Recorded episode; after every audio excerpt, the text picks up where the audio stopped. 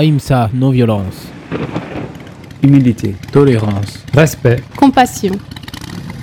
Aïmsa, non-violence. Le magazine qui rend la vie positive.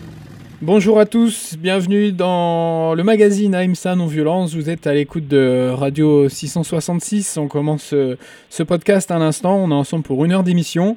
Aujourd'hui, on a une invitée. Notre invitée, c'est Célia des podcasts La Force de la Non-Violence. Bonjour Célia. Bonjour Simon. Bon, merci d'avoir répondu à, à cette invitation au podcast. Alors moi, je te connais parce que j'ai écouté tes podcasts La Force de la Non-Violence. Tu avais fait une interview de Willy euh, Swamy, qui est le fondateur de l'assaut AIMSA Non-Violence. Et après, je me suis dit, Ouah, c'est quoi ces podcasts? J'ai écouté. et j'ai écouté tous tes podcasts, ils sont chouettes. hein. Merci.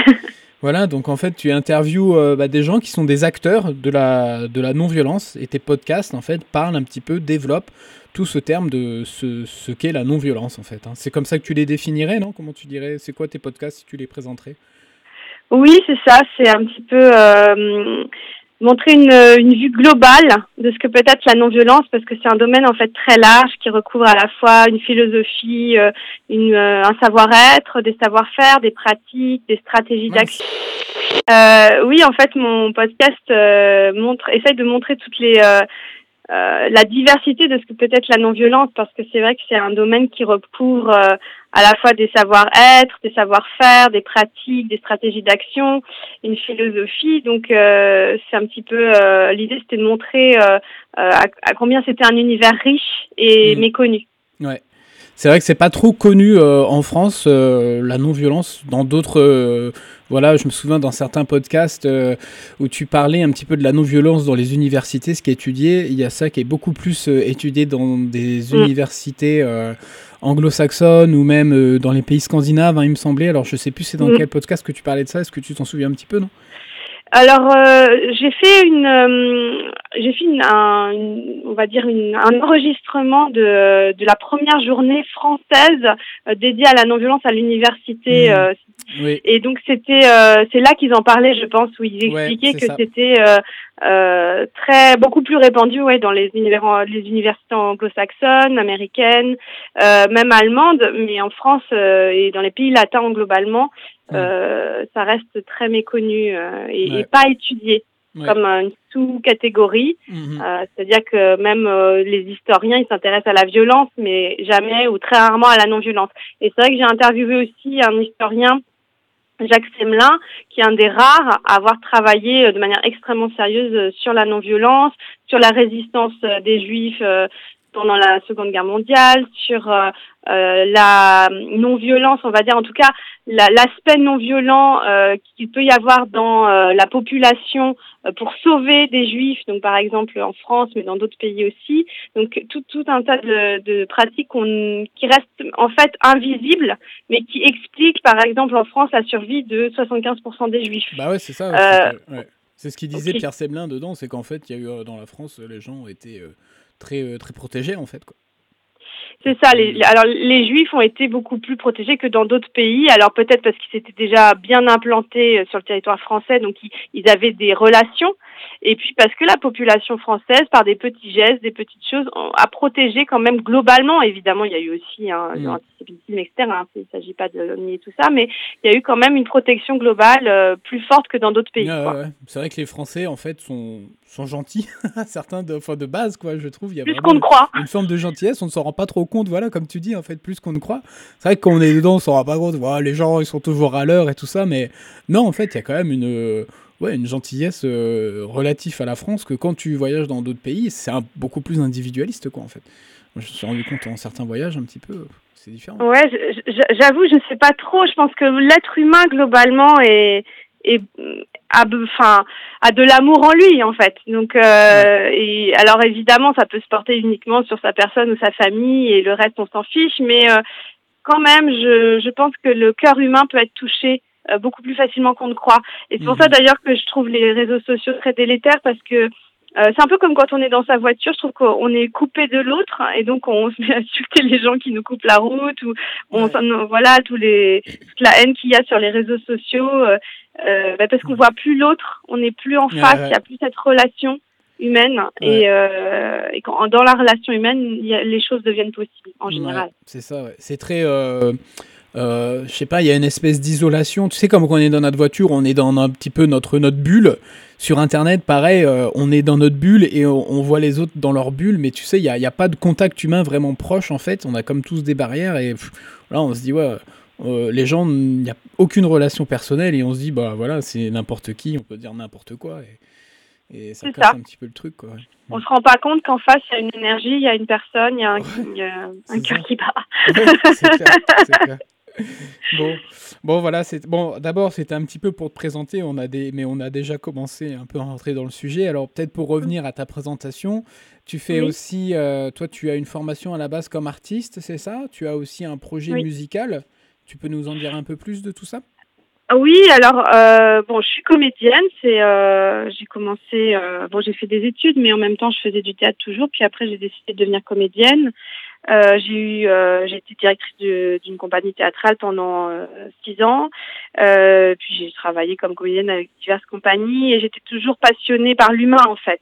Mhm. C'est ça qui me passionnait, comment créer la vie d'un autre être humain, même quelqu'un qui paraît en apparence mauvais, chercher ce qui l'a rendu ainsi. Enfin, c'était vraiment une, une soif de, de défendre l'être humain, l'humanité en profondeur, ce qui fait euh, notre communauté en fait, notre commune humanité. Et, euh, et puis j'étais investie euh, assez jeune dans des, des mouvements écologiques et mouvements sociaux. Enfin, j'étais j'étais toujours très préoccupée par la justice sociale. Et j'essayais aussi que mes projets aient un sens, mes projets artistiques, ce qui n'est pas toujours le cas parce que le théâtre, comme beaucoup de beaucoup de secteurs est gangréné aussi euh, par euh, le néolibéralisme. Donc, euh, parfois, on se retrouve sur des projets qui n'ont pas de sens ou mhm. juste pour l'argent. Et ça, c'était très dur à vivre pour moi. Et, et voilà. Et, et c'est vrai que ce podcast, il est arrivé un petit peu comme un, une évidence à un moment où moi j'avais deux enfants, je pouvais pas trop partir en tournée et puis j'avais moins de projets aussi, j'avais laissé ma compagnie, enfin voilà et ça a été ça a été un, une, une évidence de, de, de donner euh, la parole à d'autres, essayer de d'exprimer, euh, de faire exprimer à d'autres euh, ce en quoi je crois en fait. Mhm. voilà. ça t'est venu tout seul en fait cette idée de, de faire le podcast et c'est toi-même qui fais tes propres recherches, qui lit les livres sur les personnes qui, que tu veux interviewer, qui fait la synthèse de tout ça et alors pas complètement. Pas complètement. Alors oui, de tout le montage, oui, mais en fait, tout seul, ça m'est venu. D'abord, je voulais parler de, de, du respect des, des enfants. Moi, c'était ça qui me, qui, qui, était très important pour moi. Je trouve que pour le coup, je trouve qu'en France, on est assez en retard là-dessus. Et il y a euh, vraiment une domination des adultes sur les enfants. Et, et dès la, la, plus petite enfance, les enfants sont, euh, on va dire, un petit peu domestiqués. Mhm. et, euh, et c'est quelque chose qui, moi, m'a beaucoup ému à partir du moment où été maman. Et donc j'ai beaucoup travaillé sur ma propre violence déjà parce que évidemment c'est quelque chose qu'on reproduit et puis j'avais envie de parler de ça. Et puis, j'ai pas trouvé de beaucoup d'associations qui étaient prêtes à me soutenir euh, juste sur ce sujet-là. Et puis, c'est petit à petit, je me suis rendu compte que la non-violence, c'était beaucoup plus global que juste sur un domaine, en fait. Et donc, euh, il n'y avait pas que les enfants, il y avait euh, la terre, il y avait ma relation à moi-même, à autrui, comment on peut agir politiquement sans violence. Enfin, voilà, je me suis dit, mhm. mais en fait, c'est très vaste comme sujet et je pourrais, je pourrais, voilà, donner un, un, tableau euh, passionnant parce que euh, ça touche à tout et en même temps tout se relie. Voilà. Et, euh, et en même temps, j'ai jamais laissé de côté, oui, l'univers artistique. Donc, pour revenir à la fin de ta question, en effet, j'ai aussi des projets artistiques, dont un groupe de musique qui s'appelle Zéro Oxygène. Mhm. c'est, on fait de la musique, mais on fait aussi des sketchs. On est, on, ouais, des clips et des fausses interviews. Voilà, donc on essaye un petit peu de, de, Alors là, on a fait une pause parce que euh, justement, on est. Euh, ah, il y a eu un. Oui, oui, c'était mon téléphone. J'ai toujours la manie de pas mettre en. en ah, d'accord. Désolé. euh, voilà, on est, on a, on essaye un petit peu de, de dénoncer, euh, on va dire, ce, le monde dans lequel on vit avec humour. Et puis le style, c'est plutôt du métal, rock, pas hyper dur, quoi. Hein, mais voilà et c'est surtout Nikita Nikita Guzovski hein, qui est à l'origine de ce groupe. Moi, je suis j'écris quelques paroles de chansons, je, je chante certaines chansons, mais c'est vraiment son son initiative. Et lui, en fait, il est le il est le mixeur et le créateur de la musique du, podcast aussi. Voilà, lui, il joue, de la il joue de la guitare et il chante, c'est ça? Puis le reste, il a, c'est avec son ordinateur où il génère de la batterie, des choses comme ça, non? Oui, oui, il fait tout, euh, il fait tout lui-même euh, avec euh, son logiciel mhm. et il joue de la guitare. Ouais. Et il crée à la guitare énormément de choses. Bon, bah comme on en, comme on en parle, on va passer un titre comme ça, les gens ils peuvent tout de suite mettre une oreille sur ce qu'on décrit. Moi, j'aime bien quand c'est comme ça. Donc, euh, bah, j'avais, euh, j'avais retenu deux titres euh, de Zéro Oxygène. Il y a le titre Prophète, où c'est Nick qui chante dedans. Et après, il y a l'autre Violence habituelle qu'on écoutera peut-être après, où c'est toi qui chantes. Mais là, tout de suite, on va s'écouter du coup un titre de Zéro Oxygène. Le groupe de, notre invité et de Nikita, Nick Nick aussi il s'appelle. Je vous invite à aller voir leur chaîne Facebook où il y a des. C'est rigolo à regarder. Et voilà, et là tout de suite, on s'écoute le titre Prophète. Et voilà, vous êtes toujours euh, sur l'écoute de euh, sur les ondes de Radio 666 dans le, magazine radio AIMSA non violence. Aujourd'hui, euh, dans le magazine AIMSA, on parle de non violence. Là, la non violence en sanskrit, ça se dit AIMSA aussi. Hein, c'est un petit peu bah, tout le ce, ce concept aussi qu'on développe nous dans ce podcast, comment avoir une vie euh, non violente, euh, parce qu'il y a de la violence euh, partout dans le monde, c'est un petit peu inévitable, ou alors on a des, on sait de trouver quelle manière d'agir de manière non violente en fait, c'est un petit peu ça qu'on peut découvrir, non? Je sais pas si tu es d'accord avec moi, Célia. Oui, bah, c'est tout un chemin en fait. C'est vrai que moi je trouve que la non-violence, euh, ça pourrait aussi s'appeler l'amour quelque bah part. Mm, mm. La bienveillance envers les autres, euh, ne pas faire aux autres ce qu'on n'aimerait pas qu'on nous fasse. Euh, c'est ça, c'est la même exigence en fait que l'amour, c'est l'insoumission de l'amour, je dirais moi. C'est-à-dire que quand on aime, on va pas laisser faire à d'autres ou même à soi. Je veux dire, c'est important de se respecter soi-même.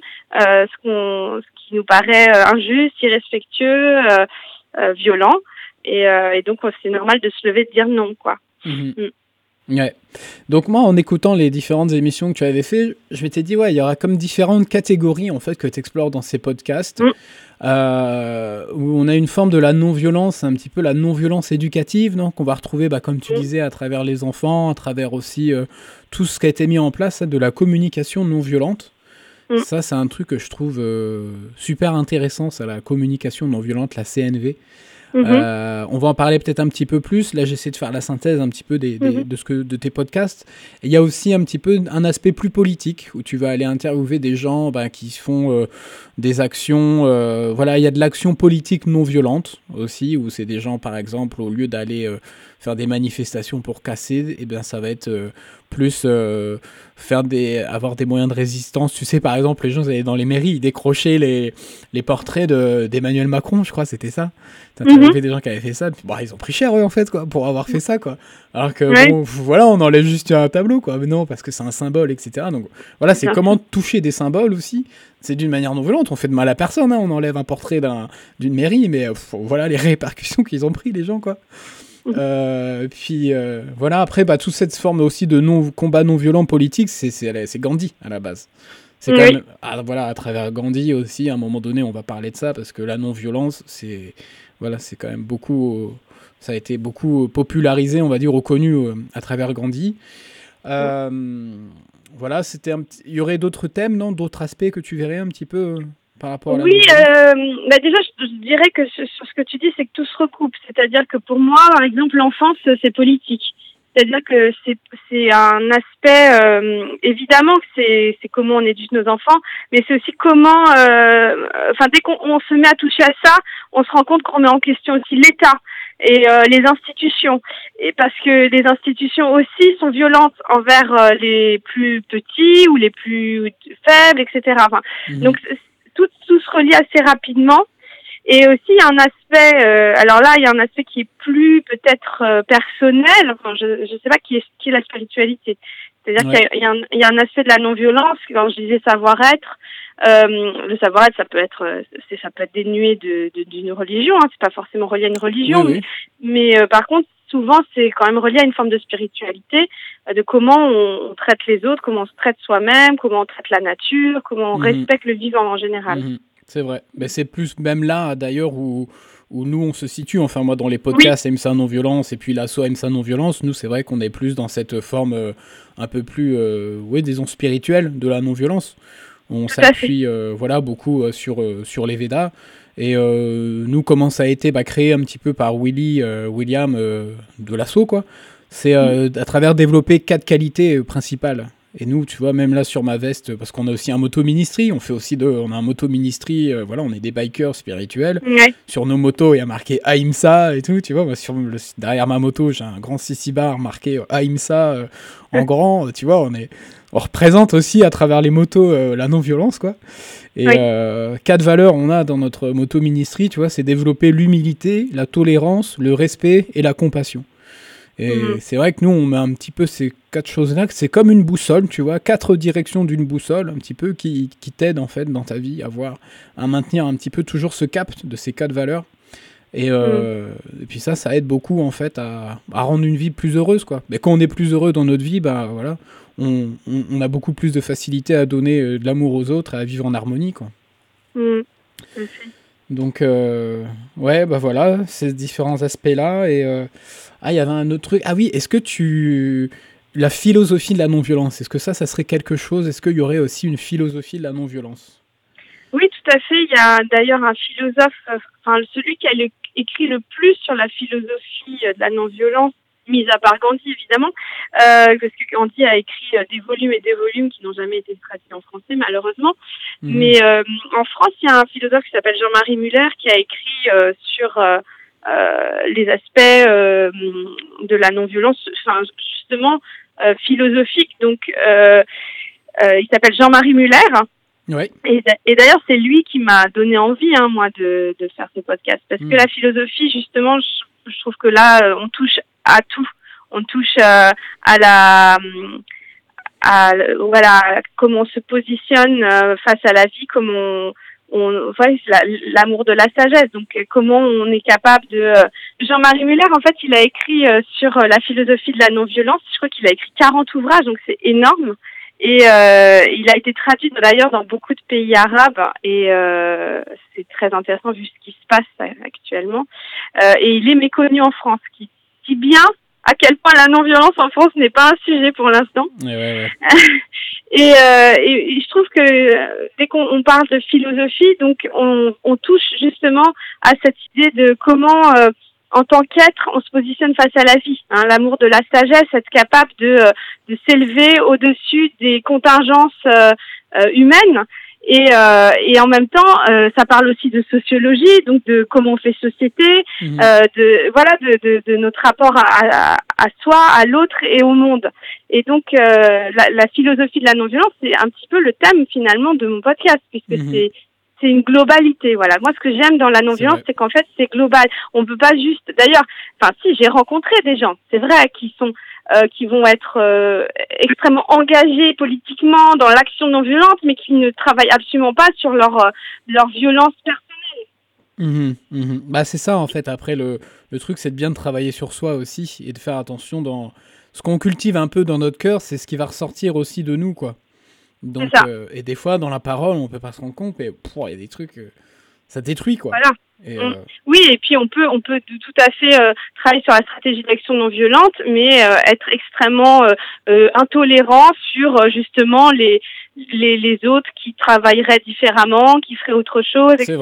Donc c'est un travail sur soi aussi, et, et c'est ça que j'essaie de montrer dans la dans le podcast. Enfin, c'est ça que j'ai mhm. envie, j'ai envie d'amener ceux qui travaillent sur la politique et la stratégie d'action à revenir à eux et ceux qui sont que dans l'intériorité à savoir comment ils peuvent se positionner euh, dans le monde, quoi, comment ils peuvent agir. Ouais, ouais. ouais non, c'est intéressant, c'est bien. Ouais. Et en fait, bah voilà, comme tu dis, toi, ces, ces, podcasts que tu fais, ça montre un petit peu différents euh, euh, concepts ou théories de la non-violence, et après, ça à chacun de les articuler un petit peu comme ils veulent, et puis de construire leur propre bah, philosophie de la non-violence, voilà, en fonction de ces différentes choses qui peuvent piocher dans les différents, auprès des différents intervenants, quoi. Oui, et, puis par exemple, là, je viens d'interviewer quelqu'un qui travaille sur la justice restaurative. J'avais jamais touché au domaine de la justice, mais en fait, c'est extrêmement, enfin, c'est essentiel parce que la, mm, mm. la justice punitive, ça renvoie à notre façon de d'éduquer aussi, qui est aussi la punition. Et, donc en fait, c'est tout un système qui mhm. est mhm. qui est remis en question. Enfin, quand on fait de la justice restaurative, on remet en, en, question tout le système dans lequel on vit depuis toujours, qui est un conditionnement. Et, et comme ça, en fait, à chaque fois, je trouve qu'on touche un domaine et on finalement on touche à l'universel à chaque mhm. fois, quasiment. Mm. Ouais, c'est super. Ouais. Bah, regarde, on va peut-être refaire une petite pause. Voilà, c'est pas parce qu'on parle de choses assez intenses aussi. C'est un petit peu pour laisser à l'auditeur le temps de, reposer euh, ses oreilles. Quand tu parlais tout à l'heure de Jean-Marie Muller, hein, c'est ça? Oui. C'est lui, je me souviens pas, qui est euh, qui perd la vision, non? Ah non, ça c'est Jacques Selmin. C'est Jacques, Selmin. D'accord. Jean-Marie Muller, malheureusement, je l'ai pas interviewé. Il était déjà quand j'ai commencé le podcast, il était déjà malade et il est décédé. Euh, ah d'accord. Il y a en 2021. Ah d'accord. Ouais. Donc euh, il a quand même laissé euh, certains... Euh, il y aurait un livre que tu nous recommanderais de lui? Alors, bah écoute, je suis en train de regarder ma bibliothèque. Lequel je vous recommanderais Peut-être quand même l'impératif de désobéissance. Ouais, l'impératif de désobéissance ou le dictionnaire de la non-violence parce qu'il est très clair aussi sur comment comprendre mieux les concepts. D'accord.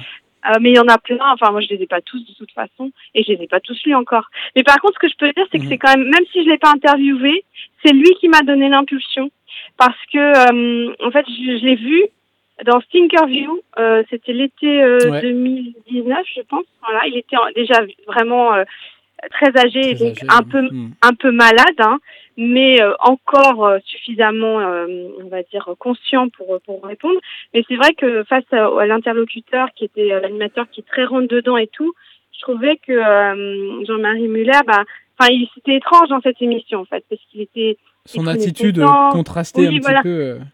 Oui, et l'autre, mm. il, il, voilà, il, il, pour moi, il était très irrespectueux. En fait, ça m'a choqué. Ah et, et puis, il lui a dit à un moment, ouais, c'est pas sexy la non-violence. Et je me suis dit, mais c'est dingue, euh, il a aucune conscience du trésor qu'il a en face de lui. Il lui répond vraiment, euh, euh, enfin, je sais pas, ça, m'a choqué. Et en même temps, je me suis dit, sexy, sexy, ça veut dire quoi sexy? Maintenant, il faut que ce soit sexy. Oui, ça m'a, ça m'a, ça m'a énervé. En même temps, je me suis dit, bon, bah, s'il faut que ce soit sexy, bah, on va essayer de rendre ça plus attrayant, attirant pour que. Pour, que, ça plaise à tout le monde, mais voilà, malheureusement. Pour que plus de gens écoutent ça va perdre toute son essence, tu sais. non, évidemment, il ne s'agit pas de vendre ah. son âme. Bah, mais ça, il s'agit, voilà, de, de, de, de voilà, j'ai essayé de travailler sur le design, sur, euh, sur le site, etc., pour que ce soit beau, pour que ça donne envie, quoi, d'aller voir ce que c'est. Mm, mais mm. Euh, bon, il ne s'agit pas de faire mes interviews euh, en vidéo et en soutien-gorge. Bah, mais mais l'idée, c'était vraiment, voilà, ça m'a choqué ce truc de tout ça sexy, quoi, non, bon. Non, mais il fait non, des interviews des gens intéressants hein, Bah oui, non, non, mais Thinkerview, il y a pas mal de choses. Hein, J'écoute aussi, moi, certains de ces podcasts. Bon, des fois, c'est long, hein, ça dure 3 heures, les émissions. Faut, faut avoir le courage de tout regarder. Mais euh, bon, ils ont le mérite de faire des choses euh, différentes et euh, voilà. Puis oui, je remets pas trop. Truc en question. C'est juste, c'était très incongru. Cette personne. Ah, c'est bizarre. Mais j'irai voir. Très âgée. J'irai écouter en tout cas. Bon, on va faire une petite pause musicale encore. Alors, bah, dans cette émission, comme on a commencé avec Zéro Oxygène, euh, un groupe de métal, un peu rock aussi, moi j'ai fait un petit peu toute une playlist assez métal. En ce moment, euh, j'avais fait une autre émission avec euh, où, je passais du black metal. Là, je me remets pas mal en fait dans les grosses guitares saturées. Donc mm. voilà, là, on va écouter un titre du dernier album de Massisteria. Ils vont d'ailleurs, bah, ils font toute une grosse tournée en, en, ce moment, Massisteria. Ils vont passer à Caen. Peut-être qu'on aura une émission avec eux, on verra. Mais euh, voilà, ils viennent de sortir euh, deux albums cette année. Il y a eu un album qui était compartimenté en deux parties. Il y a eu la part 1 et la part 2. L'album s'appelle Tenace. Et euh, voilà, c'est un très vieux groupe français. Hein. Moi, je connais depuis que j'ai 16 ans, même. voilà, ça fait plus d'une vingtaine d'années qu'ils existent, hein, Massisteria. Toujours à décrire un peu cette réalité qu'on connaît, comme vous le faites un peu dans Zéro Oxygène, tu vois, montrer quoi On vit dans un monde. les gars, ça déconne grave, quoi. il, il, montre bien ça du doigt, mais en tout en donnant aussi une touche un petit peu de positivité et d'espoir. Donc euh, c'est toujours euh, super euh, sympa à écouter Massisteria, puis il y a un gros côté des fouloirs quoi. C'est bien bourrin et ils font mais gavé de concerts et c'est le c'est le gros défouloir aussi les concerts. Donc voilà, si vous cherchez un petit peu un exutoire pour cette, ces difficultés qu'on rencontre à vivre dans ce monde, bah les gens, beaucoup de gens se retrouvent autour de Massisteria quoi, j'ai l'impression. On va écouter un titre alors de leur tenace, leur album Tenace, la part, partie 2 et on écoute le titre tout de suite, Les motifs impérieux. Et voilà, nous reprenons, nous reprenons notre émission avec euh, Célia des podcasts euh, La force de la non-violence. On a parlé un petit peu euh, un instant de la philosophie de la non-violence et des différents aspects qu'il y avait. Et on parlait aussi d'un aspect un petit peu de la non-violence dans l'éducation. Et j'aimerais bien qu'on parle un petit peu maintenant, si tu veux bien, c'est de la communication non-violente. Mhm. Alors, euh, moi, j'avais fait un stage moi-même de communication non violente il y a 15 mhm. ans de ça, je crois. Euh, non, peut-être. Ben, enfin, après, bon, j'avais pas trop euh, pratiqué derrière, mais j'avais lu tous les livres de Marshall, certains livres de Marshall Rosenberg et de Thomas Dassembourg. Hein. Mhm. Donc, deux auteurs un petit peu qui ont. Marshall Rosenberg qui a vraiment créé un petit peu la, la communication non violente, Thomas Dassembourg qui est un Québécois qui l'a aussi amené, euh, voilà, popularisé, on va dire, ou enfin voilà, qui on a fait aussi un travail dessus. Peut-être belge ou québécois, je sais plus. Je crois qu'il est belge. Hein, ouais. Enfin bon voilà, c'est des choses que vous retrouvez en français. Mhm. Donc la communication non violente, c'est vraiment quelque chose qui nous aide un petit peu pour reprogrammer la manière dont on parle et dont on s'exprime avec les autres et comment on comprend les autres. Donc c'est comment, c'est vraiment, ça fait appel à de l'intelligence euh, interrelationnelle, non? Mhm. Et euh, voilà, donc c'est ça nous apprend à savoir comment on présente un petit peu nos besoins, ce qu'on comprend de l'autre, à reformuler ce que l'autre nous dit, parce qu'on se rend compte que des fois il y a plein de conflits qui arrivent, c'est vraiment sur des malentendus quoi. Donc c'est vraiment pour euh, bah, percer un petit peu ça. Mm. Et euh, je me souviens, bah, il y avait une interview très drôle que tu avais faite d'une fille qui fait aussi du théâtre, qui avait fait un spectacle, Ma non-violence au quotidien, un truc comme ça, non? Et Erika, euh, ma non-violence ordinaire, et euh, le, la fille dont tu parles, c'est Erika Leclerc-Marceau. Oui, oui, qui est, qui est québécoise, elle, pour le coup. Ah ouais. Et, mais qui vit en France et qui travaille en France depuis 10 ans au moins et qui euh, travaille euh, à la fois sur la CNV, qui euh, elle, a, elle, a, vraiment 10 ou 15 ans de pratique, je pense, et puis en même temps, elle continue le théâtre, mais du coup, elle relie les deux dans ses, dans ses spectacles. Et c'est mhm. assez passionnant parce que ça donne une autre façon de faire et ça c'est très moi j'ai vu son dernier spectacle là elle est venue pas très loin de chez moi donc j'ai profité pour le voir et je trouve que c'est chouette parce que ça permet de, de, vivre les situations et pas seulement de les les intellectualiser. Quoi. Bah voilà, c'est ça en fait. Euh, on, voit à travers le, théâtre, on peut transmettre beaucoup de choses, quoi. Beaucoup plus que. Parce qu'on est, on est immergé dans une situation à laquelle on peut s'identifier, qu'on comprend, puis là, on peut percuter des choses euh, ouais, différemment, quoi. Et ce qui est génial aussi, c'est qu'elle fait des théâtres forums, et moi, pour en faire aussi, euh, c'est là, pour le coup, les spectateurs peuvent même entrer sur scène, participer, et je trouve que quand, quand on le vit en plus dans son corps, c'est encore plus fort que juste le voir quoi. Mmh, mmh. Donc euh, voilà. Et oui oui, je trouvais aussi qu'elle avait euh, une façon de présenter la, la, communication non violente qui était assez chouette et très vivante. Et euh, c'est vrai que euh, sur le, le, la communication non violente, moi j'ai entendu pas mal de critiques euh, sur par rapport à, aux enfants et la façon dont elle en parlait, je trouvais ça très très juste en fait. Mmh.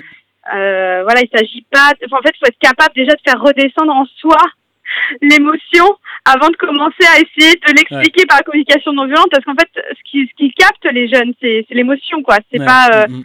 pas seulement les paroles. Donc euh, on a on peut faire euh, oui parce qu'elle elle donnait des exemples très drôles. Donc ces filles qui avaient mis le chauffage à 28 ou des choses comme ça. Et même si elle y va si elle y va, même si elle tente de, d'utiliser la communication non violente, mais elle est en rage, ça, ça, ça marchera pas. Donc, euh, elle essaye, euh, voilà, elle, elle, elle, donne pas mal de trucs dans, dans le podcast euh, qui permettent un petit peu de, de, mieux comprendre le processus, en fait, parce que c'est tout un processus qui doit être vivant et qui est pas figé, observation de la situation. quel est mon besoin, quel sentiment, quel est le besoin, et puis ensuite une demande si tu passes ton temps à décortiquer tout dans ta vie, c'est très compliqué. Mais par contre, il faut le faire à froid quand tu peux pour Mhm. ensuite euh, voilà quand pour ensuite euh, l'intégrer quoi. Ouais, ouais, c'est ça, parce qu'autrement, cette, euh, la CNV, cet outil, je sais pas, c'est comme ça peut, on peut le tourner d'une manière un peu comme pour manipuler les autres, tu vois. Oui oui, oui c'est ça ouais. Euh, Elle peut y avoir plein de dérives en fait dedans. Je m'étais un petit peu rendu compte de ça et puis bon, moi j'avais pas non plus trop continué. Ça faisait un petit peu bizarre, tu vois. De voilà, faut. C'est dans certaines situations. Toi, tu peux. faire- C'est un outil, disons. Ça vaut le coup de regarder ça et de le et de le travailler sur soi, mais de le garder peut-être pour nous dans un premier temps, tu vois. Faire un petit travail. Oui, mais c'est ce qu'elle de- expliquait aussi, c'est qu'elle, elle, elle avait sa liste de sentiments, elle travaillait beaucoup toute seule pour euh, essayer de comprendre déjà ce qui se passait en elle, ce qu'elle ressentait. Donc c'est un vrai euh, travail sur soi en fait. Euh, si on, mais ça c'est pour tout en fait. on Mm, peut, bah euh, on peut, euh, on peut donner des conseils, on peut même développer tout, tout un tas de méthodes, de- de- d'outils. S'il n'y a pas de travail personnel sur euh, ses propres ombres, ses propres, sa propre violence, ça, ça marchera pas et finalement on peut détourner, on peut même arriver à, oui, à, à faire un outil euh, destiné à aider un outil violent. Ça c'est très, c'est, mais c'est, un écueil euh, majeur. Hein. Mhm. C'est comme euh, il y a énormément d'écoles alternatives. Moi, je, je, je sais que c'est un sujet qui m'intéresse beaucoup, mais euh, tout dépend des humains et comment ils ont travaillé sur eux. Tu peux avoir tout un tas de méthodes Ben ouais. de, Mm. euh, qui sont passionnantes, hein, passionnantes. Mais s'il n'y a pas de travail sur soi, euh, ça, changera rien en fait à la violence euh, qui sera, euh, ça sera, ça pourra même être pire parfois parce Mhm. que euh, c'est sous couvert de non-violence. Bah ouais, c'est ça, ouais. Donc voilà, ouais, ça peut être même être, être pire. Ouais. Mhm. Bah, en tout cas, c'est vrai que moi, ce podcast euh, dont on parlait, euh, je l'avais trouvé super drôle. C'était un des premiers que j'avais écouté et vraiment, Mm. j'avais rigolé en l'écoutant. Alors, euh, peut-être tu peux rappeler pour inviter les auditeurs à aller l'écouter. Où est-ce qu'on peut écouter tes podcasts? Alors, où, on peut écouter mes podcasts Sur toutes les plateformes audio, si vous avez des applications de podcast, déjà, il est sur toutes, donc il suffit de taper la force de la non-violence. Ensuite, j'ai un site, donc euh, ça, euh, ça c'est force-nonviolence.fr, non-violence tout attaché, mais si vous tapez dans un moteur de recherche la force de la non-violence, vous devriez le trouver très facilement. Et j'ai une chaîne YouTube, la force de la non-violence. Voilà. Ok, bon, super. Et, euh, et par rapport au groupe dont on parlait tout à l'heure, c'est euh, on a aussi une chaîne YouTube qui c'est zéro oxygène mais sans e le e, oxygène. Donc, Ouais, c'est ça. 0 Z Z E R O espace O X Y G E N. Voilà, tout Voilà, simplement. c'est ça. Et euh, bon bah comme on en parle, on repasse un petit titre, on, on écoute Ah le titre. Allez, on va écouter le titre où tu chantes, euh, Célia, le morceau. Oui, euh, et puis il est en, en rapport avec la non-violence quand même, puisque je dénonce, euh, oui, bah dénonce ouais. une forme de violence dont on n'a pas conscience en fait. Enfin, maintenant plus de plus en plus de gens en ont conscience, mais la violence que nous fait euh, nous fait la télé, nous font euh, tous euh, ces espaces médiatiques qui sont finalement nous, nous oppressent, nous oppriment, Ouais. donc on en est conscience quoi. Ouais, parce que pas mal quand euh, le groupe euh, Zéro Oxygène est né, c'était lors, la- le- lors du confinement. hein. Vous avez pas mal de, de petits clips. euh, Oui, mais alors euh. Oui, oui, mais cette chanson violence, euh, en fait, alors c'est vrai que le, je pense qu'on a écrit, euh, on a fait le sketch en rapport. Je sais plus d'ailleurs ce que ce que c'était ce sketch en rapport. Parce qu'à chaque fois qu'on sortit une chanson, on fait un sketch. Mais la chanson en elle-même, je l'avais écrite il y a cinq ans. Donc Ah ouais. c'était vraiment il y a longtemps. Mhm. Et on l'a sorti que à ce moment-là, ouais. Et euh, mais c'est ça, ça sonnait très bien, ça résonnait très bien avec ce qui se passait euh, ouais, dans le dans le monde. Ouais. mhm. Allez, bah tout de suite, on écoute euh, un autre titre de Zéro Oxygène avec le titre Violence. C'est Radio 666 euh, sur lesquels vous êtes euh, toujours branchés, peut-être dans votre voiture, sur l'autoradio, ou alors en replay. Voilà, tous ces podcasts sont aussi réécoutables sur la plateforme Mixcloud AIMSA NV. Là, je suis en train de les mettre sur Odyssey. Et euh, peut-être bientôt, euh, je ferai comme euh, Célia, euh, je serai aussi sur toutes les plateformes. C'est vrai que je cherche à être sur d'autres plateformes. Je crois que je vais faire comme toi, je vais aller sur PodCloud. Hein, PodCloud. Oui. Ouais, PodCloud. et voilà, même si après je serai un petit peu coupé parce que moi je passe de la musique. Mais là, en tout cas, pour écouter les interviews et tous les podcasts manière globale avec les titres, rendez-vous sur Mixcloud ou sur la nouvelle chaîne Odyssey. Odyssey, je crois que c'est odyssey.com slash aimsa.podcast. Voilà, c'est nouveau, je suis en train de le, le faire là. Et en tout cas, c'est pas mal. Odyssey, c'est l'alternative à YouTube. Euh, pff, on n'a pas de pub et puis euh, c'est plus tranquille que YouTube. D'ailleurs, il y a Mm. pas mal de, de gens aussi, des bons podcasts, euh, des, des petites choses de réinformation qu'on peut trouver sur Odyssey. Quoi. Euh, voilà, bah, on est toujours avec Célia qui fait les podcasts La force de la non-violence. C'est notre dernière petite partie de l'interview.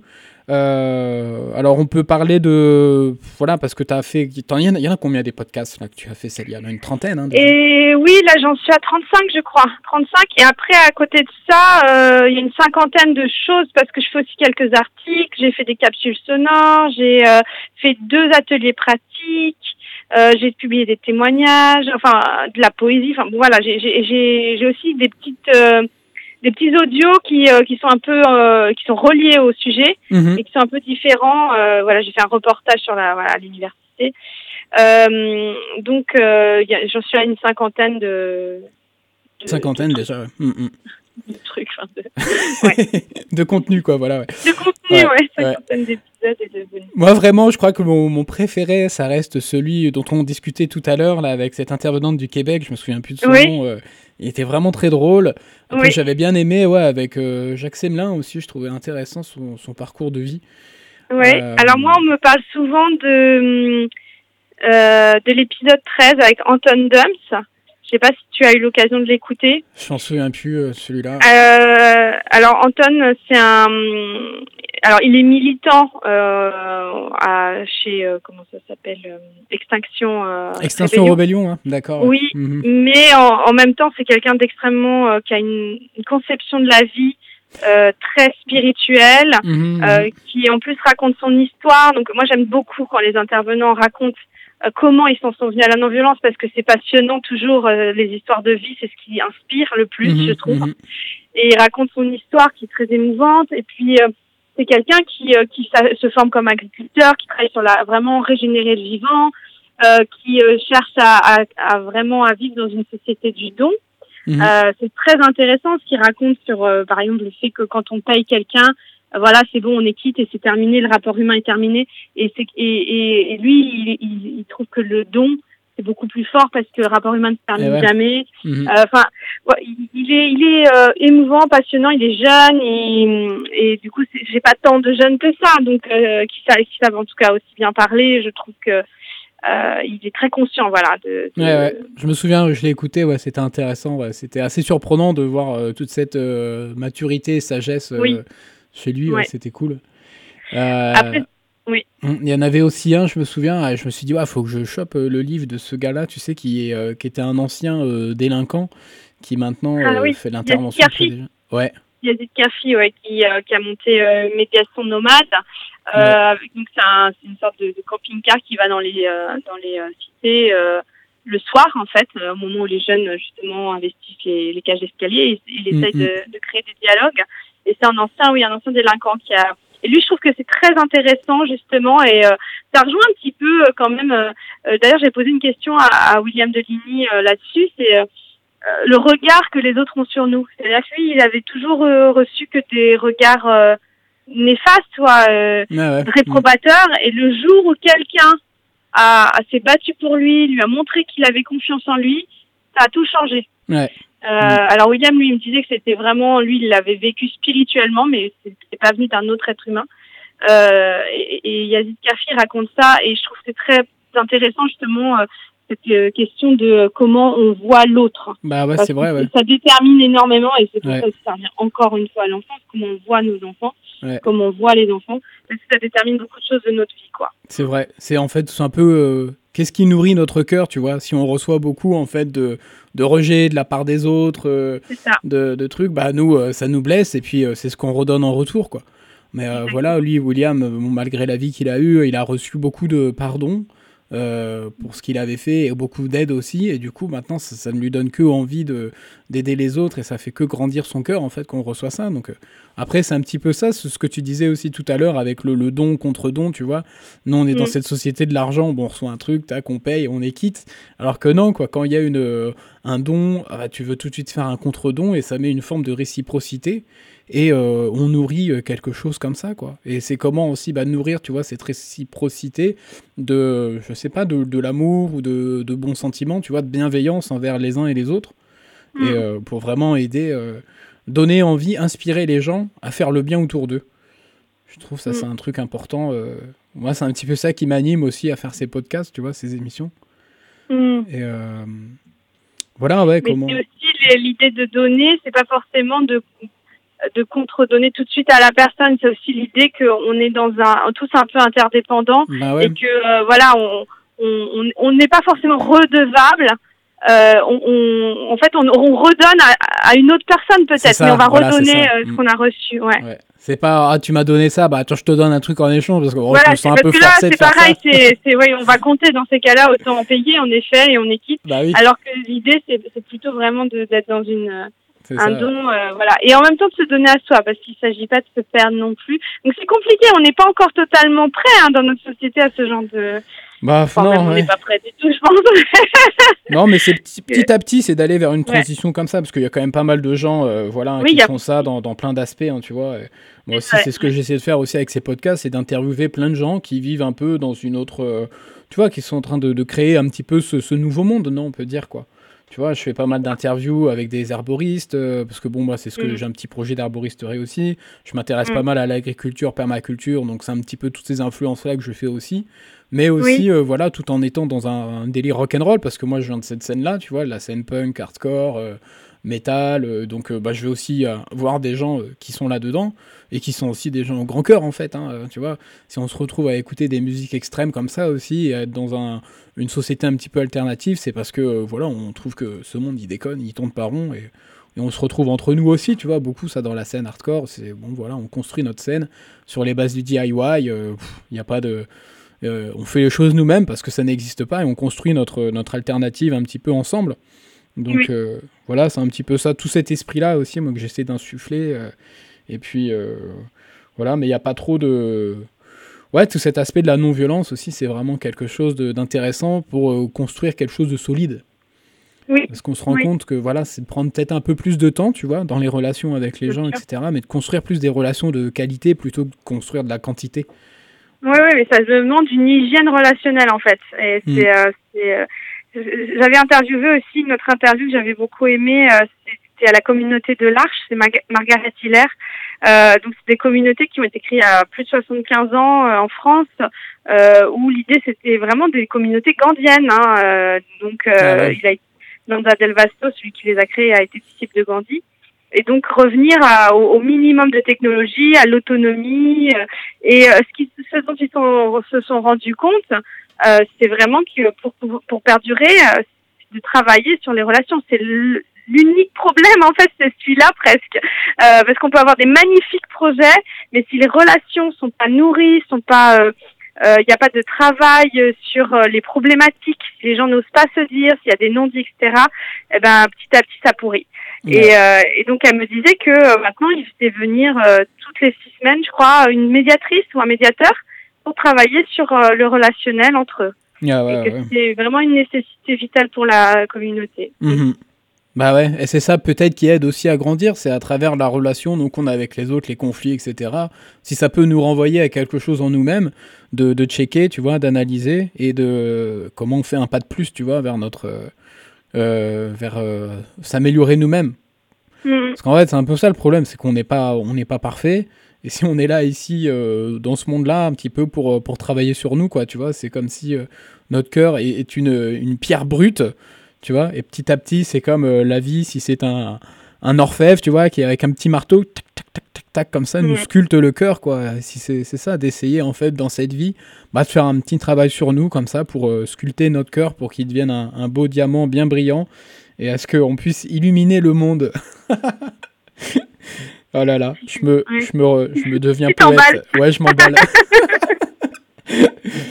bon, voilà, bah alors, euh, ouais, est-ce que tu veux qu'on continue un petit peu euh, euh, ces podcasts? Là, au niveau de l'enregistrement, on va bientôt arriver à une heure d'émission, là, avec la musique et tout, que, que je vais caler. Oui, Est-ce bah, qu'il y aurait un dernier petit truc que tu voudrais nous partager, Célia? Un dernier petit truc que je voudrais vous partager. Euh, bah, écoutez le podcast. Rendez-vous sur euh, Non, le ouais, j'aimerais La vraiment de la que-. Ouais, ouais, non, j'aimerais vraiment que ça. Enfin, voilà, là, ce que j'aimerais actuellement, si, si j'ai le temps, c'est d'être capable de mettre davantage en lumière euh, ce podcast, parce que je reçois parfois des, des messages d'auditeurs et auditrices qui me disent euh, euh, que ça les aide énormément, voire il y a même une personne qui m'a dit que ça lui avait sauvé la vie après un traumatisme d'écouter mes podcasts. Ah ouais. Et donc, je me suis dit, il faut que j'arrête de me cacher, de me de de enfin de me cacher euh, entre guillemets c'est-à-dire que voilà j'interviewe des gens passionnants euh, je mets ça tout ça en ligne mais je fais pas énormément de de pub parce de communication autour ouais. Mhm. voilà je parce que ça j'aime pas trop les réseaux sociaux ça c'est pas mon truc en fait et, euh, et en même temps, je me dis, il faut que je trouve une manière peut-être originale. Je sais pas, j'ai pas encore trouvé, hein, mais il faut que je cherche pour mettre ça en lumière. Et pour ça, je dis, écoutez, c'est mhm. pas du tout par euh, parce qu'il faut absolument écouter, c'est génial. Non, c'est parce que je pense que c'est utile et que ça peut euh, changer une vie même. Ça bah peut aider à, à, faire des, des, prises de conscience, etc. D'entendre ces gens moi-même, je veux dire, euh, je vais, je vais être, euh, je, vais, je vais dire quelque chose, c'est-à-dire que je le fais aussi très égoïstement ce podcast parce que je rencontre des gens qui me donnent de l'espoir, mhm. qui me, qui m'aident et qui souvent répondent à des questionnements existentiels ou qui me donnent des leçons de vie. Par exemple, le podcast avec William Deligny, franchement, il m'a donné une leçon de vie parce que euh, j'avais quand même une, je pense, une forme de jugement quelque part où je me disais quand même vu tout ce qu'il a fait et tout. Et puis il m'a, il m'a tellement euh, bluffé. Il m'a tellement, euh, puis il m'a dit un truc qui, qui, j'ai trouvé tellement juste. Il me dit pourquoi? Euh, Parce que moi j'ai fait tout ce mal, j'aurais pas le droit de devenir une personne bien. Mhm. Enfin, et oui, qu'est-ce qui lui interdit? Pourquoi nous on le jugerait définitivement? Enfin, Moi, il m'a donné une leçon de vie parce que je, même si j'étais, enfin voilà, je savais que j'allais interviewer quelqu'un d'assez extraordinaire, etc. Il y avait quand même une, une, voix en moi qui disait ouais mais quand même vu ce qu'il a fait quoi.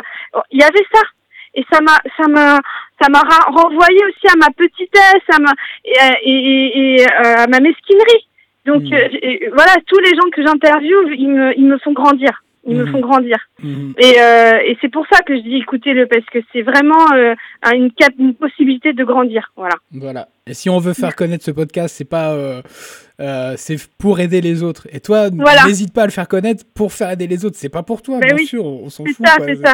Mais, oui, mais comme c'est mon travail, c'est compliqué parfois, je trouve. Ouais, c'est de se dissocier et de dire non, je fais ça pour aider les autres. Et là, c'est ça. En tout cas, mm. bah voilà, là j'espère que cette petite interview sur Radio euh, Triple 6, ça va t'aider. Et puis, à travers le petit réseau euh, qu'on a aussi. Euh, bah, merci beaucoup en tout cas de, faire euh, ce travail. Ouais, bah, c'est avec grand plaisir parce que je te dis, moi je trouvais ça super aussi. J'ai découvert plein de choses et je continue à en découvrir. C'est quoi le, les prochains qui vont sortir tiens? Alors là, euh, je travaille. Il y a deux, les deux prochains. Enfin, je sais pas encore parce que j'ai plein d'interviews en, en Là, a priori, je travaille sur une personne qui a, hum, qui a en fait a, fait un pèlerinage euh, à travers les mosquées en France. C'est-à-dire qu'elle a été, elle est chrétienne, elle, et elle s'est fait héberger par des par des musulmans. Et elle raconte un peu, en fait, bah, l'islamophobie bah, hein, en France. Et euh, c'est, c'est, je trouve que c'est très euh, actuel finalement. Comme mhm. donc, je pense que c'est celui-là que je vais sortir. Après, j'ai aussi interviewé un, un des seuls, je pense, vrais spécialistes de Gandhi euh, qui, euh, qui, est le fondateur de Gandhi International en France. Donc euh, lui aussi, je voudrais euh, bah, le, publier. Et puis j'ai deux interviews qui arrivent euh, d'une militante turque féministe aussi, voilà pour la non-violence. bon, enfin j'ai beaucoup beaucoup de, de, de, travail devant moi. Et là, je viens de publier aussi un article de Ogari Tunan. Ogari Tunan, j'avais interviewé cette militante libanaise qui est la fondatrice de l'unique université au monde consacrée à la non-violence. Il y en a une au monde, c'est elle. Voilà, c'est incroyable son travail. Mhm. C'est une militante qui a vraiment agi pendant la guerre civile, qui a duré 15 ans au Liban, qui, qui a risqué sa vie plusieurs fois. Et elle a fondé cette université. Et là, elle vient d'écrire un article sur ce qui se passe à Gaza. Et donc j'ai décidé de le mettre euh, en lumière, de le lire, etc. Donc ça s'appelle Gaza maintenant. Et, euh, et, voilà, donc il y a toujours des choses nouvelles qui arrivent aussi avec l'actualité. Euh, et en même temps, bon voilà, j'ai mes projets à côté, je fais du théâtre toujours, etc. Donc j'essaye d'être à la fois dans l'actualité et en même temps, ben, de pas non plus me prendre trop de retard avec toutes les interviews que j'ai engrangées cet été, etc. Bon, bah super. Merci beaucoup à toi, Célia, pour tout ce travail que tu nous offres. Et longue vie au podcast La force de la non-violence. Merci. chers auditeurs, n'hésitez pas à aller découvrir ces podcasts. Merci. À bientôt. à une prochaine. Ciao. Voilà, nous on va terminer du coup cette émission en musique. Là, on va passer tout de suite un titre. Voilà, je suis un petit peu toujours dans les news musicales du monde métal, on va dire. Là, c'est euh, un, des un des titres du dernier album de Gojira. Euh, excellent groupe euh, français. On va écouter le titre Sphinx, extrait de leur album Fortitude. I've got the P M-A, Positive Mental Attitude. Ouais, nous aussi, dans le magazine AMSA Non-Violence, on a la PMA. Alors retrouvez-nous un samedi sur deux de 15h à 16h. Ouais, en compagnie on s'écoute de la musique positive en discutant des choses qui sont bonnes pour notre cœur et nos âmes. Alors à très bientôt dans AMSA Non-Violence, le magazine de la vie positive. Boom, peace, PMA, baby.